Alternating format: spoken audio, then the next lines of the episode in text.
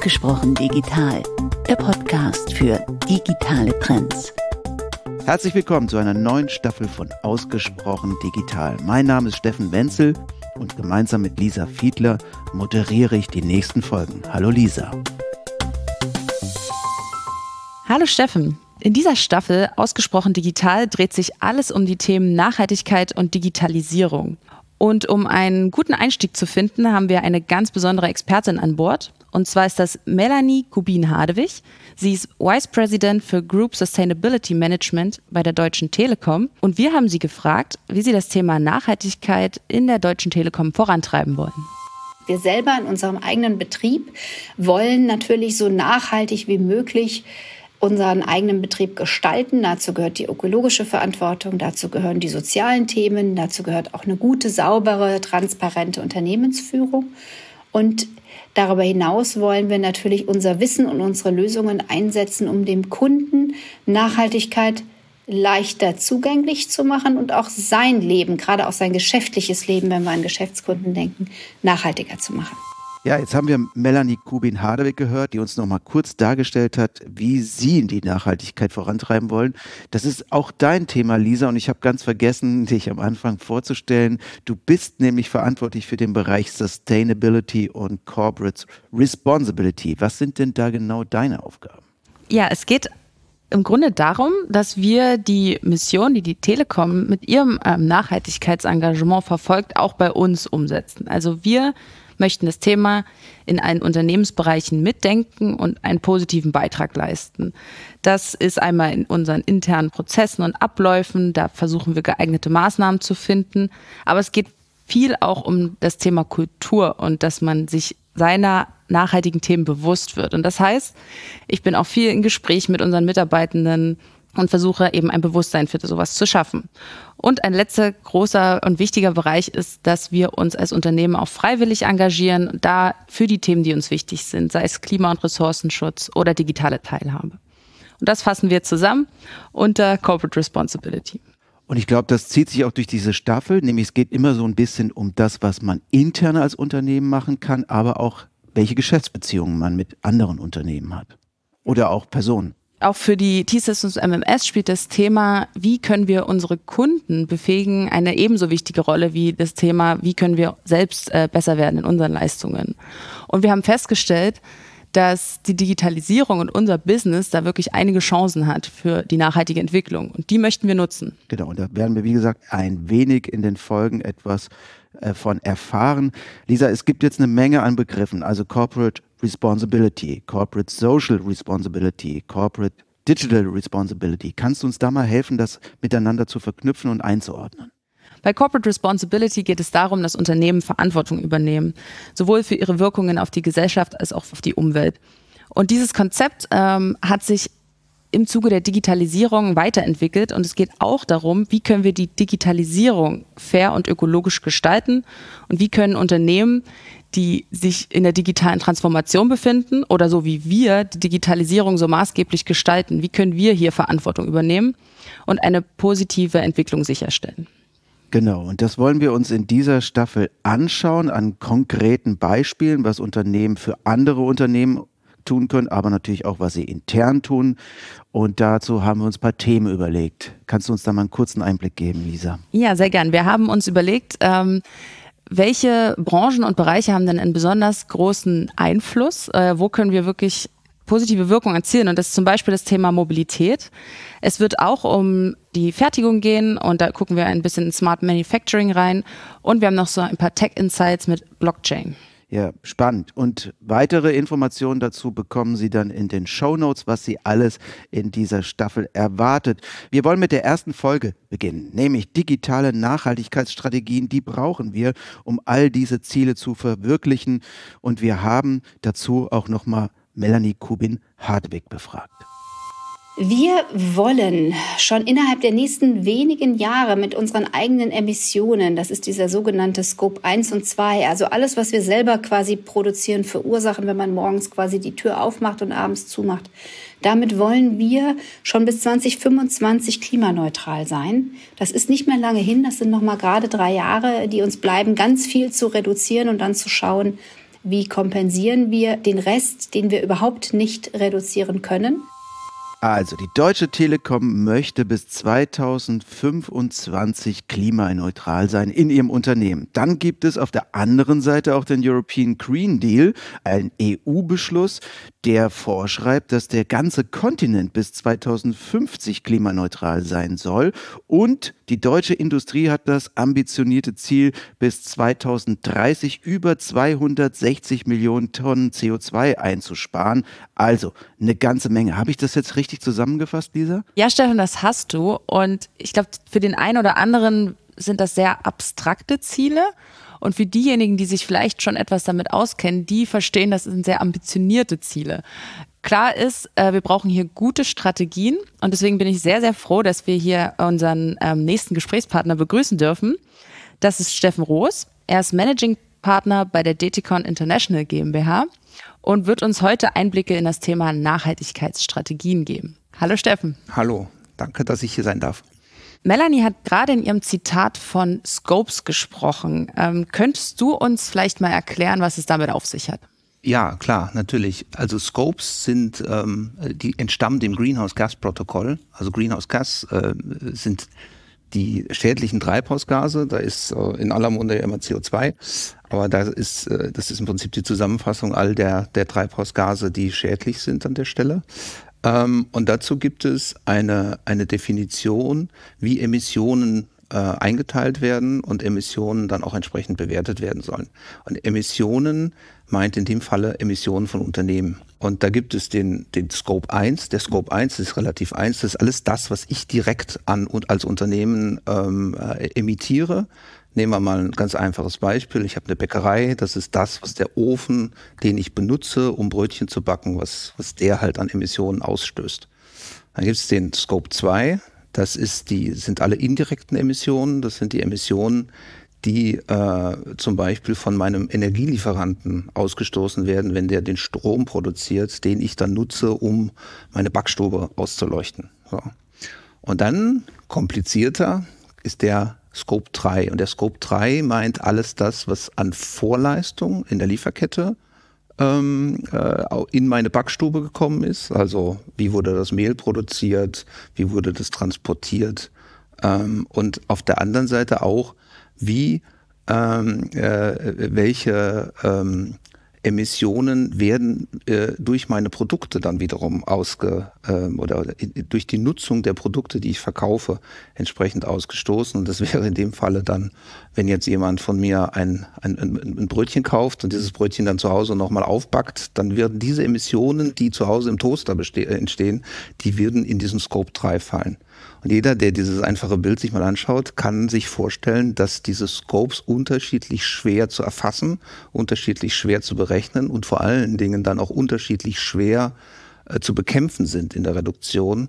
Und wenn man sagt, man möchte mit Scope 1 und Scope 2 klimaneutral werden, das hieße hier, mein Backofen ist klimaneutral und meine, meine Energiezulieferung ist klimaneutral, dann habe ich schon, schon mal als, als Bäcker eine ganze Menge gewonnen, aber ich habe eine ganze Menge an Emissionen, wo ich länger dran arbeiten muss und dran denken muss und drüber nachdenken muss, wie ich die dann auch reduziere. Vielleicht ist der Bäcker gar kein so schlechtes Beispiel, auch wenn er jetzt erstmal ein bisschen weit hergeholt scheint. Aber was macht denn jetzt der Bäcker, wenn er genau diese Regularien jetzt erfüllen muss. Also die ganzen kleinen und Kleinstunternehmer, die müssen erstmal keine entsprechenden Reports und, und entsprechenden Berichte ähm, äh, zu ihren Emissionen abgeben. Das wird potenziell irgendwann mal kommen. Aktuell ist es so, dass diese dass diese ähm, äh, Reporting-Pflichten und Verpflichtungen für Unternehmen gelten, die in, gewissen, in, in einem gewissen öffentlichen Interesse stehen. Ja, diese, dieses gewisse öffentliche Interesse macht sich an der Umsatzmenge sind sie Unternehmen, die die Aktiengesellschaften sind, die auch entsprechend gehandelt werden an den Börsen ähm, sind es Unternehmen, die halt eine gewisse Größe an Umsätzen und an Reinerlös überschreiten. Jetzt ist es eine europäische Richtlinie die, die, oder eine europäische Vorgabe, wo man reporten soll, aber da wird nicht nur, werden nicht nur Emissionswerte abgefragt, sondern in diesem sogenannten ESG-Reporting wird die gesamte, also es ist sowas wie ein gesamtes, eine Verpflichtung, dass man als Unternehmen offenlegen muss, wie man sich denn verhält. Das ist, na, wie, wie hat man sich gegenüber der, der Umwelt und äh, den, den ökologischen Fragestellungen aufgestellt, wie hat man sich der eigenen sozialen Verantwortung äh, gegenüber aufgestellt, aber auch, was hat man an Governance eingezogen, damit man auch nachhaltig wirtschaften kann. Das ist sowas wie, wir haben, also ich, die Diskussion wird immer sehr stark, gerade in diesem Reporting-Kontext, aus der ökologischen Ecke scheinbar getrieben. Im Kern ist es aber nichts anderes, als dass ich ein vernünftiges Risikomanagement halt als Unternehmer habe und dieses Risikomanagement äh, öffentlich mache und sage, ja, was mache ich denn im Kontext zum Beispiel Cybersecurity? Was mache ich denn an, an, an Resilienzmaßnahmen, damit ich, äh, wenn, wenn meine Lieferkette unterbrochen wird, weil wieder mal in der mal wieder irgendwie so ein Boot quer steht in einem Suezkanal, äh, wie gehe ich damit um? Ähm, aber auch, wie gehe ich meiner sozialen Verantwortung in der Gemeinde nach und so weiter und so weiter. Und das ist dieses ESG-Konstrukt, das ist dieses Reporting-Konstrukt, was, was dahinter steht ähm, und was oft in der Dis äh, Diskussion ist. Das meint alle diese diese Elemente und ähm, wir werden, da wird die EU gerade arbeitet daran, die Vorgaben zu verschärfen, sehen, dass es aktuell sind es geschätzt 500 Unternehmen in Deutschland, die reporten müssen.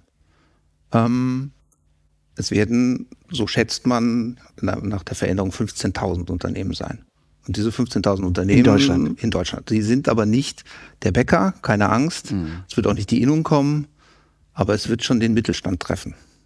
So, äh, Steffen, du hast gerade gut dargelegt, warum Klimaschutz, glaube ich, hier ein ganz interessantes Thema sein wird und warum wir uns über CO2, Fußabdrücke, Emissionen und so weiter austauschen werden. Aber wir haben natürlich noch andere Themen, die du auch gerade ähm, gut umrissen hast. Ähm, wenn du jetzt mit einem Unternehmen in so eine Strategieberatung gibst, äh, gehst, Gibt es noch andere Begriffe, die unbedingt geklärt werden müssen, damit alle auf dem, auf dem gleichen Stand sind? Also Begriffe, die auf jeden Fall geklärt werden müssen, sind immer, was ist denn, was ist denn der Treiber, den, den, der jetzt explizit das Unternehmen dazu bringt, sich mit dem Thema Nachhaltigkeit zu beschäftigen?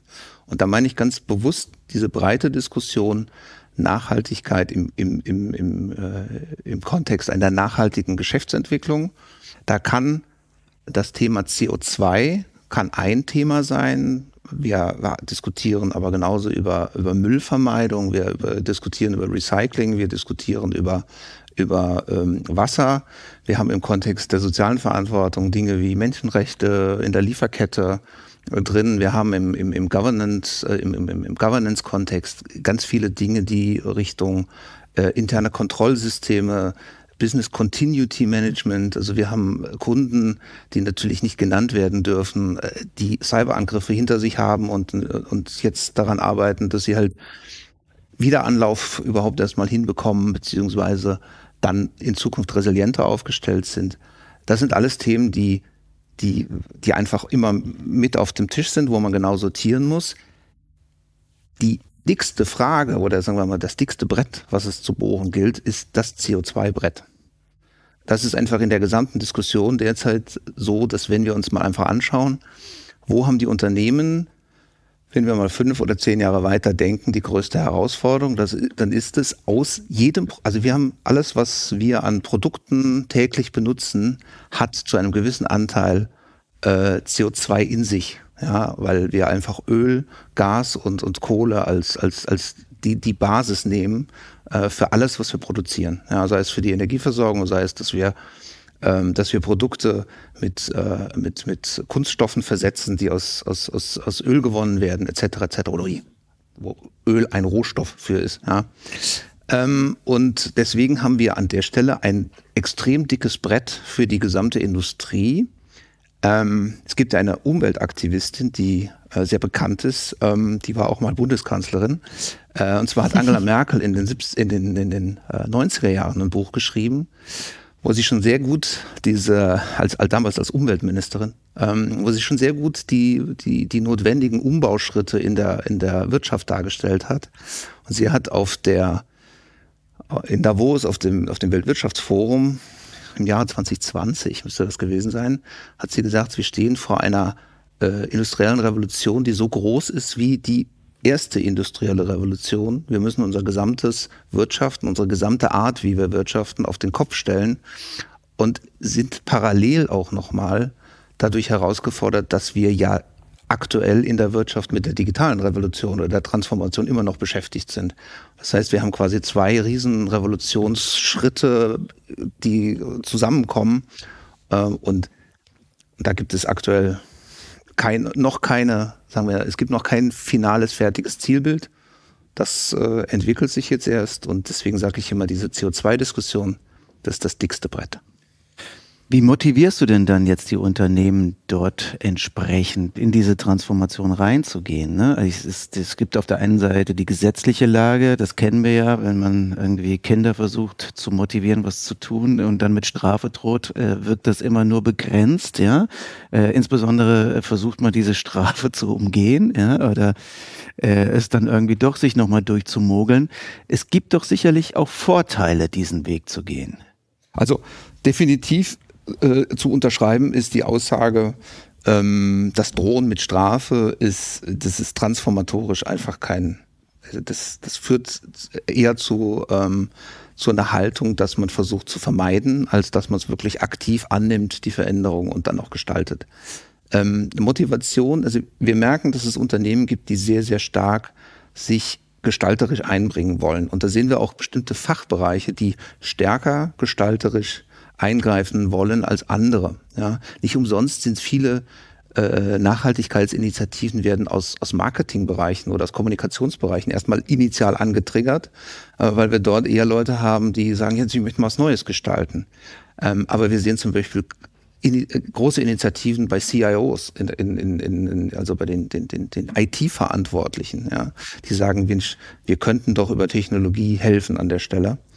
Deswegen, wenn, es um die Frage der Motivation geht, glaube ich immer, es ist total wichtig, dass man sich hinsetzt und anschaut, wie kann man diese Zukunft gestalten und was kann man dort an Mehrwerten für die Unternehmung generieren. Und diese Mehrwerte sind neben der Tatsache, dass ich natürlich für meinen wichtigen Stakeholder Umwelt, meine wichtige Stakeholder meinen wichtigen Stakeholder der Gesellschaft, natürlich auch dem wichtigen Stakeholder der Anteilseigner was Gutes tue. Und wenn wir uns mit dem Thema Nachhaltigkeit beschäftigen, dann beschäftigen wir uns automatisch meistens mit Transparenz. Transparenz, indem wir Daten sammeln, indem wir, ähm, indem wir uns anschauen, äh, wie ineffektiv finden bestimmte Prozesse statt, sind Systeme gebaut, sind äh, Prozessketten gebaut.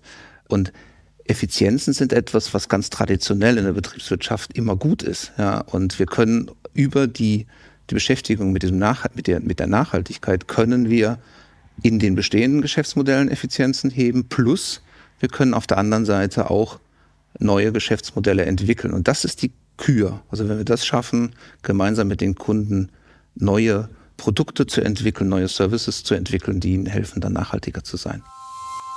Die Digitalisierung, die hat zwei Seiten für uns. Ähm, die eine Seite hat natürlich damit zu tun, dass Digitalisierung als solches auch mehr Energie verbrauchen wird. Das wird heutzutage in der Literatur diskutiert und durchaus auch kritisiert, weil mit zunehmender Digitalisierung unseres allgemeinen Lebens und unserer geschäftlichen Prozesse natürlich mehr IT einhergeht, die einfach auch Strom brauchen wird. Und gleichzeitig ist es natürlich auch so, dass Digitalisierung auch einhergeht mit der Digitalisierung von Geräten, von ähm, Sensorik, ähm, von ähm, Komponenten in unserem alltäglichen Leben, die heute vielleicht gar nicht äh, irgendwie digital sind. Und das verbraucht natürlich auch erstmal Ressourcen.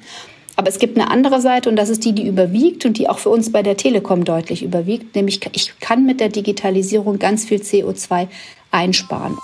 Also die Digitalisierung wird erstmal kosten. Das ist die eine Seite, die uns Melanie Kubin-Hardewig gerade gezeigt hat. Aber sie wird auch Chancen bringen, indem wir wieder einsparen. Energiepreise sind oben. Das ist eine große Notwendigkeit. Gerade sehen wir jetzt in den heutigen Krisenzeiten. Aber es gibt sicherlich auch noch andere Chancen, die die Digitalisierung bringt. Steffen, oder? Ja, absolut. Also ich, also ich bin ja 20 Jahre im Digitalisierungsgeschäft, äh, schon als das nicht mehr, noch nicht Digitalisierung hieß. Ähm, und ich bin ganz, ganz fest davon überzeugt, dass wir mit, äh, mit Technologie, die uns hilft, Transparenz zu schaffen und die uns hilft, Kommunikation leichter und einfacher äh, zu gestalten, äh, dass wir damit äh, effizienter werden und dass wir damit ganz viele Potenziale haben. Und da, also mal ein Beispiel, wenn wir es schaffen in den Logistikketten, wo heute schon relativ effizient äh, Güter transportiert werden, wenn wir dort noch zusätzliche Effizienzen heben können. Da ist, äh, da ist, das ist ein Thema, wo Digitalisierung helfen kann, wo Sensorik helfen kann in den Häfen, in den, auf den, auf den LKWs, auf den Eisenbahnen, in den Lagerhäusern, in den Zwischenlagern, bei den Endlagern, also Endlagern jetzt nicht im falschen Sinne verstehen, äh, bei den, bei den, in den Lagern der, der Einzelhändler etc. etc. Da gibt es so viel Potenziale. Ähm, wir haben äh, Möglichkeiten in der Produktion, ja, wo wir, wo wir sehen, dass man über die Steuerung von, aber die, die sen sensorbasierte Steuerung äh, von, äh, von Produktionsanlagen, dass wir dort noch große äh, Potenziale haben. Das kostet Aufwand und das wird auch, ähm, auch Ressourcen benötigen, ähm, aber es verspricht am Ende sehr, sehr positive Effekte und diese positiven Effekte lassen sich halt sowohl kaufmännisch berechnen als auch natürlich in ihrem äh, in ihrem äh, in ihrem Effekt dann für die Gesamtrechnung nachhaltiger in der Gesellschaft zu agieren. Jetzt bist du gerade äh, darauf eingegangen, dass eine große Herausforderung daraus besteht, dass natürlich erstmal ein Invest ist und dass das ähm, Geld und Kraft kosten wird. Aber welche Herausforderungen siehst du denn noch bei dem Thema ähm, Reporting und Transparenz? Hm, ein großes, eine große Herausforderung ist, dass wir natürlich ähm, in den, in den äh, Unternehmen äh, es nicht gewohnt sind, uns anzuschauen, wo steckt denn überall CO2 drin. So, das ist so ein bisschen, mich erinnert das so äh, an die Zeit, als so die ersten, äh, die ersten digitalen Marketing-Plattformen aufkamen und wir dann mit, äh, mit Unternehmen, Vertriebsleitern und, und Marketingleitern gesprochen haben, die äh, nichts anderes kannten als ich rufe jemanden an, der bei mir in meinem Notizbuch steht, dessen Telefonnummer. So und äh, das ist das, was man gewohnt ist. Das ist alles, was ich von dem weiß. Ähm, aber mehr weiß ich auch gar nicht. So und wir, wir fangen jetzt überhaupt erstmal an, wie, äh, in den Unternehmen ähm, Daten zu sammeln, Datenpunkte, Messpunkte zu sammeln, uns anzuschauen, wie, wie könnte man Sensorik nutzen, wie kann man bestehende Systeme auswerten. Ähm, da ist ganz, ganz viel ähm, erstmal an, äh, an Arbeit notwendig, diesen Weg zu, zu gehen. Und der andere der andere Punkt ist, das ist etwas, was uns in jeder Transformation halt immer begleitet, eine Transformation der Technik, eine Transformation der Produktion, eine Transformation von was auch immer ist völlig sinnlos, wenn wir die Menschen nicht mitnehmen. Und das heißt, wir müssen uns anschauen, wie schaffen wir es, dass die Unternehmen ihre Mitarbeitenden mitnehmen, ihre Mitarbeitenden da auch educaten, also ausbilden, äh, die, die berühmte Awareness, wie man so schön neudeutsch sagt, äh, zu schaffen und ähm, dass man halt auch sich einheitliche also dass man sich Grammatiken schafft. Also die ganze Beschäftigung mit Nachhaltigkeit ist auch eine Beschäftigung, die sehr stark geprägt ist von durchaus komischen Akronymen, äh, Abkürzungen, Begrifflichkeiten. Und äh, da äh, muss man sich auch erstmal als Unternehmen eine, eine ordentliche Grammatik schaffen, die dann auch ähm, kommunizierbar ist und die halt dann auch am Ende für den Werker am Band, und das ist ja die Zielgruppe, an der wir dann irgendwann ran müssen, also die Leute, die auch wirklich dann etwas produzieren, etwas verkaufen oder wir kommen wieder zurück zu unserem Bäcker, ja, ich muss die dem, dem, dem Bäckereifachverkäufer vorn am Tresen muss ich mitgeben, was kann er denn tun, damit diese Bäckerei etwas nachhaltiger wird. Genau, jetzt hast du äh, zu Beginn gesagt, äh, wir müssen erstmal gewisse Prozesse überhaupt digitalisieren. Wir müssen die Sensorik schaffen und die Daten erstmal sammeln. Da werden wir diese Staffel noch viele Beispiele ähm, erfahren und auch viele Lösungen, die vielleicht die T-Systems MMS auch im Angebot hat. Und die DTCon, die kann ja auch diesen Prozess unterstützen. Zum einen in der Strategie, aber auch dieses Awareness-Thema, was du gerade angesprochen hast. Möchtest du mal darauf eingehen, was die, ähm, wie die Datecon sozusagen Unternehmen unterstützt ja. in den Prozessen. Ich nehme mal dieses Be das, das Beispiel, finde ich ganz gut, was du gebracht hast, ähm, Prozessdigitalisierung. Also wir sind immer wieder selbst überrascht, wenn wir mit äh, Kunden sprechen, ähm, an welchen Stellen Prozessdigitalisierung noch gar nicht so weit fortgeschritten ist, wie wir das eigentlich glauben würden. Und das ist ein, ein ganz guter Anlass, mit den Kunden sich hinzusetzen, welche Prozesse sind da, welche Prozesse kann man digitalisieren, welche Prozesse kann man nicht digitalisieren, weil sie keinen Sinn machen. Welche Prozesse und im Rahmen einer solchen, äh, einer solchen Prozessdigitalisierung äh, muss man sich die Frage immer stellen, ähm, kann man neu designen, kann man schlanker gestalten und kann man äh, in einer anderen Art und Weise dann auch äh, etablieren. Und ähm, das ist ein Teil, den wir, äh, den wir als Berater natürlich gut unterstützen können ähm, wo wir ähm, entsprechend uns äh, in der Vermessung von äh, Prozessen äh, auskennen in, und diese auch analysieren können auf Digitalisierbarkeit hin, ja oder nein. Ein weiterer Punkt, wo wir viel äh, in oder wo wir sehr viel unterstützen, ist die Frage, wie sieht denn äh, eine entsprechende, also wir reden ja ganz viel über Daten. Wenn wir, wenn wir digitalisieren, me meistens reden wir über Daten. Und wie sieht denn eine, eine übergreifende Datenstrategie, wie sieht eine Datenarchitektur aus, wie sieht auch eine Governance of Daten aus, wie, äh, wie werden Daten ähm, von A nach B weitergereicht, was sind, wie, wie kann man das sicher tun, wie kann man das auch von der Datenschutzseite her sauber betreiben und wie kann man dafür sorgen, dass diese Daten entsprechend der Wertschöpfungskette dann auch durchs Unternehmen fließen und nicht zwischendurch irgendwo hängen bleiben, Zeitkosten äh, etc. etc. Das sind so zwei Themen, wo wir als Berater mit unserem klassischen Handwerkszeug im, im Kontext der Nachhaltigkeit natürlich äh, äh, sehr stark und sehr gut äh, helfen können. Ein dritter Teil, das ist alles, was sich rund um IoT bewegt, also Internet of Things, alles was äh, Vernetzung oder vernetzte Use Cases angeht, wo wir sagen, wir haben ein, weiß ich nicht, ein Werksgelände und oder ein, ein, ein großes Gebäude, wo Sensorik verbaut ist, die Daten zurückmelden, die, äh, die dann äh, entsprechend äh, Status von bestimmten Produktionsanlagen zurückmelden und man darauf ähm, äh, dann wiederum äh, äh, entsprechend äh, ja, Veränderungen machen kann, äh, irgendwelche Eingriffe in die Systeme, dass die dann halt ähm, besser, effizienter laufen oder in der idealen Welt das auch selbst tun. Ähm, und da gibt es auch sehr schöne Beispiele, äh, wo man auch sehr, sehr gut digitale Technologie nutzen kann, um nicht nur Verschwendung zu vermeiden im Kontext jetzt der Ressourcen, CO2, Waste und, und, und, und Wasser, sondern auch äh, natürlich Effizienzen zu heben. Also wir brauchen mehr Daten oder ihr braucht mehr Daten, um das auch aufzuzeigen, wo dann entsprechend die Einsparungsmöglichkeiten sind. Jetzt stelle ich mir gerade vor, du gehst dann zu so einem mittelständischen Unternehmen, da gibt es einen IT-Leiter, vielleicht sogar noch eine EDV-Abteilung und äh, du willst den jetzt überzeugen. Wie machst du das? Ja, das ist, das das ist sehr gut, äh, weil genau das sind ja äh, sind ja Bereiche, die ein Riesenpotenzial haben, wenn wir über Digitalisierung reden, wenn wir über, über ähm, äh, auf der anderen Seite Nachhaltigkeitsinitiativen reden, äh, solche, ähm, äh, solche Initiativen zu unterstützen mit ihrem Know-how und mit dem, was, was dort an, an Technologiekenntnis ist. Ein klassischer IT-Leiter, der hat derzeit hat er vor allen Dingen ein großes Thema und da geht es um Energieeffizienz. Ja, der möchte gerne wissen, wie sieht die, also das ist klassisch Scope 1, ja, wie, äh, wie ist äh, jetzt das, was meine eigene IT-Produktion verbraucht. Natürlich kann er sich äh, dann hinsetzen und kann den Energieanbieter wechseln und dann wird er dann irgendwie in seinem eigenen Rechenzentrum Grünstrom verbrauchen und dann ist er schon wieder ein bisschen besser. Aber es wird ihn nicht von diesem durch die aktuelle Energiekrise auch nochmal angetriebenen Riesenkostenblock wegbringen.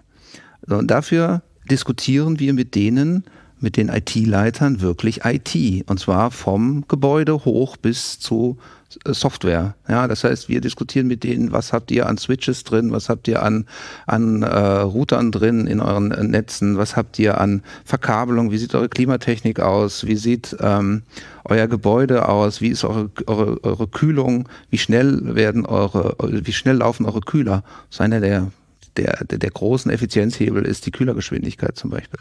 Was gibt es an potenziellen Alternativen, Dinge vielleicht auszulagern? Ja, man kann von klassischen Rechenzentren, die man vielleicht zentral an einem Standort hatte und hat aber weltweit entsprechende äh, Niederlassungen, ähm, da kann man dann über die Nutzung von Cloud-Services, da kann man über die Nutzung von anderen Services auch Effizienzen heben, muss das aber gemeinsam genau diskutieren. Und diese Diskussion ist eine Diskussion, die wir mit diesen IT-Leitern führen. Und die führen wir wirklich quasi wie so ein wie so ein Chirurg. Wir diskutieren über den gesamten Körper. Darf ich da mal ganz kurz ja. reingehen, weil das interessiert mich jetzt deswegen, weil es vielleicht auch nochmal so dieses Bild klar macht. Scope 1, Scope 2. Wenn ja. ihr jetzt einem IT-Leiter darin beratet, dass ihr also quasi in die Cloud-Auslage. Ja. Ne? Das heißt also, er wird seine Stromkosten auf jeden Fall erstmal entsprechend verringern. Dafür kauft er einen Service ein, werden dann die externen CO2-Belastungen, die durch die Cloud entstehen, da auch wieder einberechnet. Absolut. Und das ist genau der Punkt. Und deswegen Vorsicht, ne? Nepper, Schlepper, Bauernfänger. Nicht alles, was sich verlagert, ist unbedingt dann effizienter. Das muss man genau bewerten. Dazu gibt es aber auch, also wenn man jetzt zum Beispiel in die Cloud geht, äh, dann kann man äh, sich das auch entsprechend ausweisen lassen. Also wenn ich jetzt sage, ich gehe jetzt äh, in, eine, in eine Plattform, die von der T-Systems gehostet wird, dann kann ich mir genau sagen lassen, was für Emissionswerte dahinter stehen. Ähm, und auch da kann der Lieferant T-Systems kann das vom äh, von, vom, von der Gebäudetechnik hoch bis zur Virtual Machine offenlegen, weil es genau diese Transparenz existiert. Und ich glaube, das ist halt der, der Punkt, ähm, der einfach dann auch den Unterschied macht zwischen Schönwetter-Digitalisierung und ah, lass uns mal Daten sammeln, hin zu, was ist denn wirklich drin? Und ich meine, wir sind, wir sind eine, eine Digitalisierungscompany, die das, wir machen, wir haben heute 45. Geburtstag übrigens, ja, als Stetikon, danke. Ähm, und, äh, und wir machen das schon eine Zeit lang und wir haben Leute, die Rechenzentren kennen, sehr, sehr intensiv. Wir haben Leute, die halt äh, die Technik genau kennen, die dort Strom verbraucht und die dort Energie verbraucht und die das in die entsprechenden Scopes mit einplanen kann, die Emissionen äh, berechnen kann und die halt auch bis auf die physikalischen Grundlagen runtergehen kann. Und das ist halt etwas, was in der Digitalisierungsdiskussion genauso wie in der Nachhaltigkeitsdiskussion oftmals äh, wegfällt, ist, dass das Ganze auf Physik beruht. Und äh, wenn ihr jetzt äh, berufen werdet, um äh, den IT-Leiter zu beraten, ist da ehrlicherweise die Motivation einer gewissen Nachhaltigkeitsstrategie zu entsprechen oder ist vielleicht der ursprüngliche Beweggrund mal ein anderer gewesen? Und dann gibt's solche Nebeneffekte. Sowohl als auch. Ja. Sowohl als auch. Also wir haben ähm, äh, wir haben Kunden, die fragen uns, äh, könnt ihr einfach mal unsere Rechenzentren ertüchtigen. Könnt ihr mal eine Analyse machen, also eine Due Diligence auf unsere, auf unsere Infrastruktur und mal sagen, wo können wir besser werden. Ähm, Dabei kann eine entsprechende Nachhaltigkeitsdiskussion entstehen. Wir haben aber auch Kunden, die sagen, ich habe ähm, ich hab eine Vorgabe, diese Vorgabe hat sich jemand in der Konzernzentrale ausgedacht und jetzt habe ich zwei Probleme. Das eine ist, ich muss meine eigene IT fixen. Da geht es vor allen Dingen um Energieeffizienz, Supplier Management und äh, Utilization, also wie, wie laste ich meine Systeme aus? Das sind so die drei Kernthemen. Und dann habe ich die zweite große Fragestellung, die ist, wie kann ich meinem Business helfen? Also was kann ich an Services anbieten, dass mein mein Geschäft sagen kann, ja, die IT hilft mir nachhaltiger zu werden. Ja, ich, die äh, IT hilft mir in der Gebäudetechnik äh, auf dem Produktionscampus, dass ich nachhaltiger werde. Oder die IT hilft mir dadurch, dass sie entsprechende ähm, äh, Kollaborationsservices digital bereitstellt, dass ich nicht mehr, es müssen nicht mehr alle ins Büro fahren, sondern man kann halt verteilt arbeiten alles so eine Dinge, die dann in die Diskussion mit reinkommen äh, und wo ähm, der IT-Leiter im Prinzip zum einen natürlich sein eigenes Geschäft fixen muss, das ist diese eigene Produktion, seine eigenen Lieferanten, was wir ganz oft diskutieren, sind halt Bewertung von Lieferantenketten ja, für IT. Und das Zweite ist, welche Produkte kann die IT anbieten ihrem eigenen Business, um diese besser zu machen. Jetzt wollt ihr natürlich auch nicht die ganze Zeit bei dem Mittelständler sitzen bleiben, sondern ihr wollt ihn ja auch befähigen, diese Probleme dauerhaft alleine zu lösen. Ja. Äh, das gibt es noch den sogenannten Enablement-Faktor. Kannst mhm. du dazu noch mal was sagen, weil das ist ja auch Teil eurer Strategie. Ja. Also der Enablement, also das ist die Kür quasi. Also wenn, man wird immer so gefragt, Mensch, womit soll ich anfangen? Anfangen würde ich immer mit Scope 1 und Scope 2 äh, ich würde immer äh, mit, den Dingen anfassen, die ich ganz, ganz direkt oder beziehungsweise über den, direkten Einkauf äh, im Griff habe. Der Enablement-Faktor ist etwas, wo ich Produkte entwickle, die meinen Kunden besser machen. Und da meine ich, also es wäre jetzt in dem IT-Leiter-Falle, dass der seine internen Kunden besser macht, ja, dass er es schafft, dass die dass die, ähm, dass das die Unternehmung an der Stelle besser wird. Äh, wenn wir uns das jetzt mal übertragen an ein äh, an, an, an eine gesamte äh, Scope-Betrachtung von einem Unternehmen, äh, wie schafft es zum Beispiel dieser Bäcker, dass alle Leute, die bei dem Bäcker einkaufen, nachhaltiger werden? So, also wie kann er es schaffen, dass ähm, meine eigene Nachhaltigkeitsbilanz als Steffen Roos, der ich morgens bei dem Bäcker mein Brötchen kaufe, besser wird? Und was wären die Services, wären die Produkte, die der Bäcker dort anbieten kann? Und jetzt der, wird aus der Kür, also wenn ich die Kür noch zur Kür führe, dann kann ich es schaffen, dass ich das nicht alleine mache, sondern dass ich das dann in einem Ökosystemgedanken denke, dass er, dass der Bäcker sich überlegt, hm, dann die, die, die äh, alten Damen, die kommen alle immer mit ihren kleinen alten Autos hergefahren. Hm, überlege ich mir doch, dass ich morgens vielleicht einen Rikscha-Taxi schicke und äh, dann kommen die mit dem Fahrrad, da werden die alle hergebracht. Dann äh, mache ich ein kleines, äh, einen kleinen Deal mit dem lokalen ähm, äh, Fahrradtaxidienst und die machen das, die übernehmen das. Oder ich äh, solche, solche Konstrukte, wo also ich ein positives nur, Schneeballsystem kann man Genau, aber sagen. wo ich auch nicht nur in meinem eigenen Silo denke, also nicht immer nur in meinem eigenen Schornstein unterwegs bin, in dem ich mich gefangen habe, sondern wo ich dann direkt und da auch wieder kommt Digitalisierung äh, mit ins Spiel, wo ich, weil, weil digitale Geschäftsmodelle sind sehr oft Ökosystem-Geschäftsmodelle, sind sehr oft äh, äh, Systeme, die genau so etwas ja, wo einer, wo ein, ein Geschäftsmodell mit einem anderen zusammenkommt und dadurch wird was Besseres, ja. Äh, und, äh, und wenn man diesen Ökosystemgedanken dann mit reinbringt, dann, deswegen sage ich immer, ist die Kür der Kür, ja, dann wird es richtig gut. Ja. Und, äh, aber das, wie gesagt, dieser Enablement-Faktor, ist äh, etwas, äh, was sich auch durchaus lohnt, dass man den schon von ganz von Anfang auf die Agenda mitschreibt. Ja, auch wenn ich Scope 1, Scope 2 vielleicht als Low-Hanging Fruits oder Quick Wins oder wie man immer das sagt, ähm, äh, bedienen will, dann komme ich trotzdem nicht umhin, dass ich mal von meinem Endkunden, von meinen Produkten her denkend mir überlege, wie kann ich die nachhaltiger machen? Weil dann habe ich am Ende auch den den wirklichen Benefit oder den, den wirklichen äh, kommerziellen äh, Mehrwert fürs Unternehmen, dass ich sehr früh Services anbiete, die, äh, die potenziell auch sehr, sehr viel länger im Markt äh, dann auch wirken.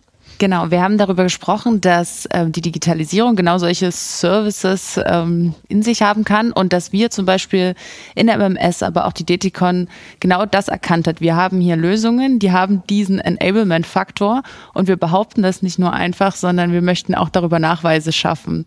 Äh, wie kann denn sowas aussehen?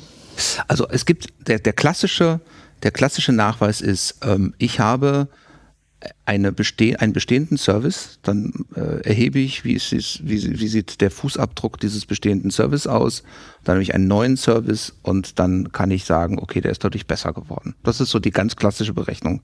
Ähm, oftmals sind es aber auch Dinge, wo wir und das habt ihr ja genauso, wenn ihr zum Beispiel ein, ein wenn ihr ein, ein, ein Tool äh, implementiert, mit dem man einfach äh, über Sensorik messen kann, wird ein Büro genutzt, wird es nicht benutzt. Wenn es nicht benutzt wird, werden die Fenster, wird geschaut, sind die Fenster zu, wird, wird geschaut, ist der, ist die Heizung runtergeregelt, ist das Licht aus, dann hat man da ja keinen Status quo. Wir haben ja keine Baseline. So, dann, da heißt, da muss man ein bisschen mit Annahmen rechnen, aber auch das kann man tun ähm, und, und bewerkstelligen. Im Kern ist das sowas wie, ich glaube, wir werden in, in drei oder vier Jahren, werden wir nicht mehr drüber reden, dass wir auch nur ein Projekt verkauft haben. Selbst ein Projekt, was überhaupt nichts mit äh, mit, äh, mit, mit Nachhaltigkeit zu, zu tun hat, wo wir nicht ausweisen, wie ist der wie ist der Enablement-Faktor an der Stelle, weil der Markt es einfach nachfragen wird und wir auch schon sehen, dass es so die ersten wie, wie, du schon sagst, die ersten Produkte äh, gibt, die ersten Lösungen gibt, die genau das können ähm, und äh, das als Wertversprechen mitbringen. Und ich glaube, dieses Sustainable oder Sustainability by Design, das, das, wenn wir das in der Produktentwicklung mitdenken, dann, ähm, dann werden wir da ganz viele tolle Ideen haben. Lass uns vielleicht auch nochmal einen Blick in die Zukunft oder auch vielleicht auch in die Gegenwart äh, werfen. Nämlich, äh, wir leben gerade in einer Situation, die von großen Krisen ja, äh, ja durchschütteln und durchrüttelt wird. Ähm, auf der einen Seite haben wir sehr hohe Energiepreise, die durch die Ukraine-Krise, den Ukraine-Krieg äh, verursacht werden. Auf der anderen Seite ist, glaube ich, deswegen Scope 1 jetzt erstmal nicht so das Problem, weil da ist ein hoher Druck da, nämlich Energiekosten einzusparen. Wenn ich aber jetzt ein bisschen weiter blicken möchte und auch in die anderen Bereiche komme, habe ich aber andere Effekte, die auf einmal wirksam werden. Wir haben im Vorgespräch darüber gesprochen, nämlich dass beispielsweise, wenn Unternehmen jetzt einsparen wollen und müssen, sie das an zwei Stellen tun. Digitalisierungsstrategien abbrechen mhm. oder nicht weiter ausbauen und Neuanstellungen verhindern. Ja. Es ist nicht gerade der beste Weg, oder? Nee, ich glaube halt, das ist, also also wir sind jetzt ja hier, ähm, sitzen wir zusammen und äh, wir sehen jeden Morgen in, der, in den Medien ein Beispiel von äh, von einer nicht unbedingt großartigen Voraussicht, wenn wir die Nachrichten von den Urlaubsfliegern verfolgen. Was jetzt in, an allen Flughäfen in der Bundesrepublik Deutschland passiert, ist, man hat nicht vorgeplant. So und äh, das, diese aktuelle Krise, in der wir uns befinden, die induziert ist durch den Ukraine-Krieg, ja, und aber einer tektonischen Verschiebung in der Weltwirtschaft, ja, wo wir merken, dass sich halt alte, liebgewonnene Paradigmen verschieben von der verteilten Lieferkette hin zu, hm, wie viel Regionalität brauche ich denn noch, wie viel Lagerhaltung muss ich denn doch hier noch vor Ort machen? Ähm, lohnt es sich vielleicht nicht mal wieder irgendwas herzustellen, was reparierbar ist, wo man ein Upgrade äh, drauf spielen kann, etc. Da merken wir einfach, dass die Industrie gut daran tut, daran zu glauben oder, oder fest daran zu arbeiten, eine Transformation einzuleiten, beziehungsweise diese Transformation weiterzuführen, die in die Richtung geht, zum einen nachhaltiger, nachhaltig im Sinne dieser wirklich dieser eingangs äh, diskutierten drei Felder, also ökologisch nachhaltig, sozial nachhaltig und aber auch von der von der Resilienz und von der von von der von der Geschäftstätigkeit her, von der von der Finanztätigkeit her nachhaltig äh, aufgestellt zu sein und zum anderen das Ganze digital unterstützt zu haben. Weil äh, wenn wir, wenn man jetzt mit irgendwas aufhört, dann wird man das nicht wieder hochgefahren kriegen oder auch nicht so schnell wieder hochgefahren kriegen, äh, wie man es dann braucht. Also wir sehen, dass äh, Gastronomiebetriebe nicht wieder aufmachen, weil es keine Kellner gibt. Wir sehen, dass wir, äh, dass die Flughäfen, wie eingangs erwähnt, keine Leute finden, die ähm, die Security machen wollen und die da das Check-in äh, machen wollen, äh, weil die Leute sich inzwischen andere Jobs gesucht haben. Und das Gleiche gilt ja noch viel mehr in der deutlich stärker umkämpften äh, in den deutlich stärker umkämpften Bereichen der Hochqualifizierten. Und hochqualifiziert meine ich jetzt nicht äh, äh, irgendwie Doktor der Physik, sondern ich meine Facharbeiter, ich meine Handwerker, ich meine Leute, die was reparieren können, ja, die was montieren können, genauso wie äh, natürlich auch studierte Leute. Und äh, da, also wer aufhört einzustellen, wer aufhört auszubilden, wer aufhört, ähm, da auch kontinuierlich in solche Programme zu investieren, der wird aus meiner Sicht seiner, seiner, seiner kaufmännischen äh, Sorgfaltspflicht an der Stelle nicht gerecht. So, Steffen, ganz zu Beginn, als wir dich hier in unserer Folge begrüßt haben, haben wir über Ziele gesprochen. Und die sind nicht gerade ohne, die sind ambitioniert. Und zum Abschluss würden wir gerne von dir wissen, hältst du das noch für realistisch? Können wir das schaffen? Und wie kann vielleicht Digitalisierung dabei helfen? Also äh, Antwort auf die, den ersten Teil der Frage gibt's, da gibt es zwei. Also ich habe, als ich als Privatmensch bin da durchaus pessimistisch. So, das äh, hat was mit äh, mit äh, der Beobachtung mancher Diskussionen, die man so, die man so wahrnimmt, auch dem äh, dem äh, der, der, der, zunehmenden Abnahme des Interesses in der Gesellschaft für das Thema zu tun. Ähm, was auf der anderen Seite ich als als, als Berater sage, ist, äh, es gibt gar keine Chance, als es zu erreichen. Ja, und äh, es ist einfach eine, es ist eine, also auch auf der anderen Seite, neben all der Krise und all den, den Gefahren, die da so lauern und jetzt brennt die Welt und überall regnet es ganz stark und so weiter, ist es eine Riesenchance, dass wir uns selbst jetzt auf den Prüfstand stellen müssen und äh, dass wir sagen, so jetzt müssen wir mal neu denken. Und genau das ist glaube ich, auch der Punkt, wenn wir das wirklich machen und wenn wir uns da auch wirklich das trauen, dann sind die Chancen sehr, sehr gut, dass wir große Teile der Ziele erreichen können. Und wenn es um Digitalisierung an der Stelle geht, um den zweiten Teil der Frage zu beantworten, dann sind es aus meiner Sicht zum einen die Erfahrung aus der digitalen Transformation bis hierhin können uns da eine Menge lehren, nämlich alle die waren erfolgreich, die es ernst gemacht, gemeint haben. Alle die waren erfolgreich, die die die die Menschen mitgenommen haben, die ihre Kunden mitgenommen haben und alle die waren erfolgreich, die sich sehr, sehr äh, genau Gedanken gemacht haben, was ist ihr Geschäftsmodell und was ist das Ökosystem, was sie dafür brauchen. Und das gilt hier genauso. Und ähm, das Zweite ist, ich bin mir sicher, wir werden über gerade digitale Technologie noch ganz viele Dinge oder noch ganz viele Use Cases erleben, an die wir heute noch gar nicht denken können, die wir heute, äh, die uns dann auch noch mal helfen, meinen Pessimismus als Privatperson dann wieder auszuhebeln, wo es dann auch wirklich um Sachen geht, nicht nur unsere Ziele zu erreichen, sondern vielleicht sogar in, in Ecken zu kommen, wo wir dann wirklich dekarbonisieren, wo wir halt auch wirklich äh, Dinge, wo wir schon sehr weit geschritten sind, auch wieder zurückzudrehen. Und da kann uns sicherlich ähm, Digitalisierung, das, das Management von sehr, sehr komplexen Daten äh, etc. sehr, sehr viel helfen. Und ich glaube da auch durchaus an den Fortschrittswillen und die Fortschrittskraft und die schöpferische Kraft unserer Menschheit. Das würde ich genauso bestätigen wollen. Insbesondere sehe ich da auch Krise als Chance. Ne? Also ja. heutzutage, wenn man sieht, wie schnell wir es als Gesellschaft, jetzt zumindest in Deutschland, liegen jetzt die neuesten Daten auf dem Tisch, geschafft haben, Energie einzusparen, individuell, also die Unternehmen, mhm. aber auch wir als Privatpersonen, natürlich über den Preisdruck, aber sicherlich auch in dem Bewusstsein, in dem Enablement, jetzt Teil dieser Bewältigung dieser Krise zu sein. Ja, absolut. Und das ist ja, ich sage immer, man kann den Menschen sagen, Mensch, zieh doch mal einen Schal an oder stricke einen Schal, im Winter wird's wieder kalt.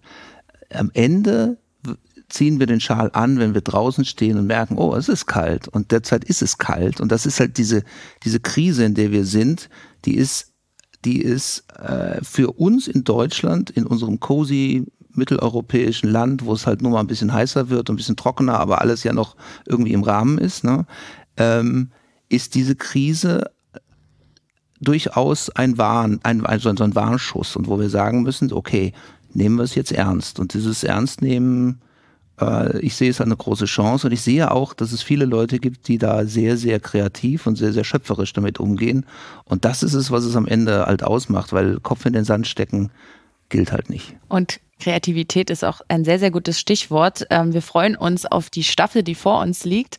Da werden wir noch einige Beispiele ähm, kennenlernen, wo ähm, Kreativität bewiesen wurde, wo Technologie unterstützt bei all diesen Herausforderungen, die wir gerade umrissen haben. Und also wir freuen uns sehr auf die nächste Folge, in der es um IoT Lösungen, Digital Twin, KI und Automatisierung geht. Äh, und das alles in dem Smart Manufacturing Umfeld.